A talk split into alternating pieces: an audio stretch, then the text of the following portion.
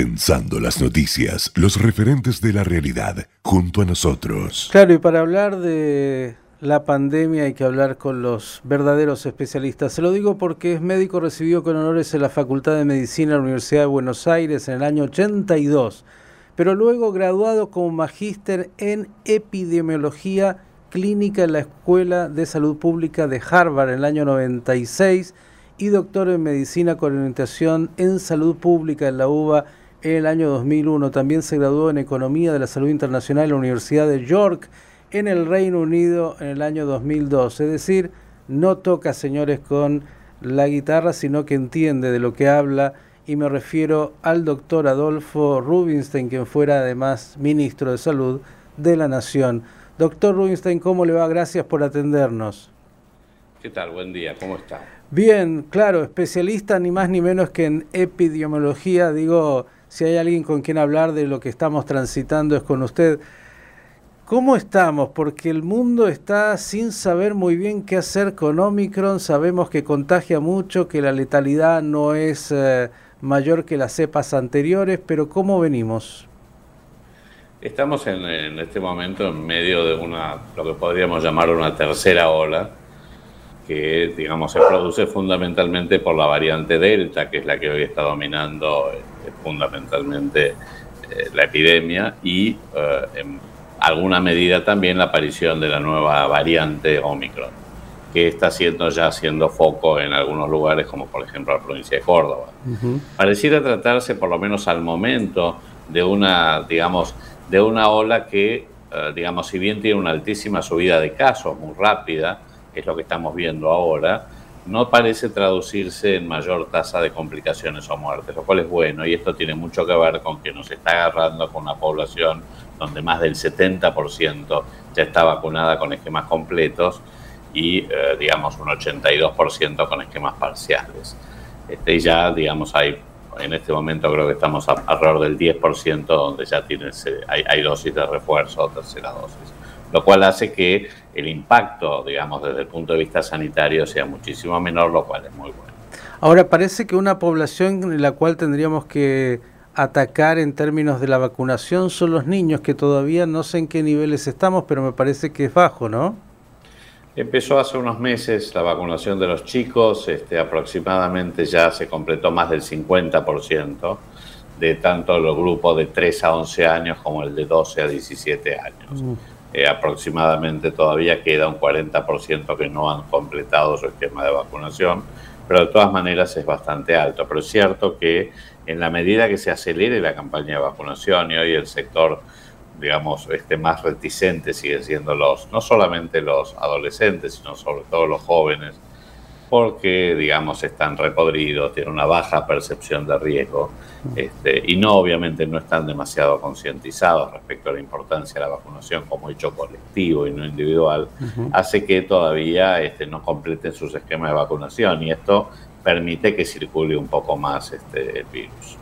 Doctor Winston, parecería que, claro, después de que avanzamos en darle a la población posibilidad de estar, como usted dijo, después de estar podridos, eh, y tanto tiempo encerrados, eh, volver a una cierta normalidad, se hace muy difícil volver hacia atrás. ¿Qué diría respecto de, medidas que habría que tomar o no tomar en este momento puntual? Fundamentalmente hay que seguir cuidándose, no hay, que hacer cosas diferentes a las que ya estamos este, acostumbrados. Tenemos que seguir utilizando barbijo, distanciamiento físico, este, higiene de manos, todas las medidas de control y por supuesto este, ser muy cuidadoso si uno tiene algún síntoma. tanto la variante Delta como sobre todo la Omicron afectan fundamentalmente vías respiratorias superiores, o sea, cuando producen síntomas son síntomas más este, de resfríos o de congestión nasal o dolores o por ahí dolores musculares. Entonces, si uno está sintomático, lo primero que debe hacer es aislarse y luego, por supuesto, testearse. Bien. Este, estas son las medidas, yo diría, más, sobre todo acercándose este, la fiesta de Año Nuevo, me parece muy importante que se tenga plena conciencia de esto y sobre todo se eviten las reuniones multitudinarias. Bien, no puedo evitar, yo sé que usted es eh, un médico y dije claramente su formación, pero también hombre que se dedica a la política.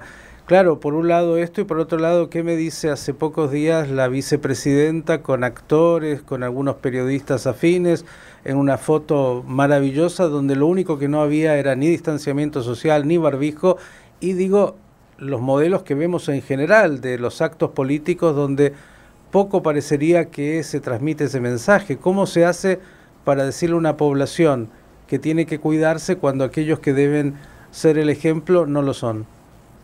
Bueno, si hay algo que este gobierno ha tenido es este doble estándar que le ha hecho dilapidar su capital político para poder imponer estas recomendaciones y que la población las cumpla. Es decir, el, apoyo que tuvo al principio de la pandemia, este, sobre todo con las primeras medidas de restricción, lo perdió totalmente después de todos los episodios escandalosos que hemos vivido a lo largo de la pandemia, desde el vacunatorio VIP hasta las fotos. Y por supuesto que este acto este, no deja de ser uno más, y sobre todo porque además ocurrió el día anterior a que el ministro de Salud de la provincia de Buenos Aires, Nicolás Kreplak, dijera que en realidad este, esta nueva, este, básicamente esta nueva oleada era porque los que tenían mayores medios, entre comillas los ricos, eran los que les estaban transmitiendo, una, una barrabasada total, un disparate. Pero justamente ocurre este, al mismo, prácticamente en el mismo momento en que la propia militancia de la provincia de Buenos Aires hace un acto multitudinario donde está la vicepresidenta, lo cual, este, de nuevo, es parte de las ambigüedades, contradicciones este, que este gobierno nos tiene acostumbrado. Ya que dijo esto, me imagino que en la época que usted iba a la facultad, una barrabasada como esa significaba eh, reprobarlo, ¿no? En la bolilla. Digo, ¿no hay ninguna condena en términos políticos a a que un ministro de salud diga algo como esto? Y yo creo que la mayor condena fue el resultado de las elecciones. Este, yo estoy absolutamente convencido que la derrota electoral del gobierno tuvo muchísimo que ver con la gestión de la pandemia, que fue muy mala. Este, y este tipo de este, actitudes y afirmaciones abonan esto. Este, digamos, no registran, no censan, no tienen clara idea de lo que está pasando, son muy poco empáticos y bueno, esto les ha, los ha alejado de la gente, los ha alejado de la sociedad y esta es la razón por la cual perdieron las elecciones. Doctor Rubinstein, desearle el mejor año. Sé que está como siempre ahí entre muchas tareas. Agradecerle por estos minutos con Radio High. No, no, gracias a ustedes por entrevistarme y muchas felicidades. Igualmente, el doctor eh, Adolfo Rubinstein, como dije, ¿no? Ex eh, ministro de Salud de la Nación y hombre que puede hablar con mucha mucha sapiencia, expertise sobre el manejo de la pandemia.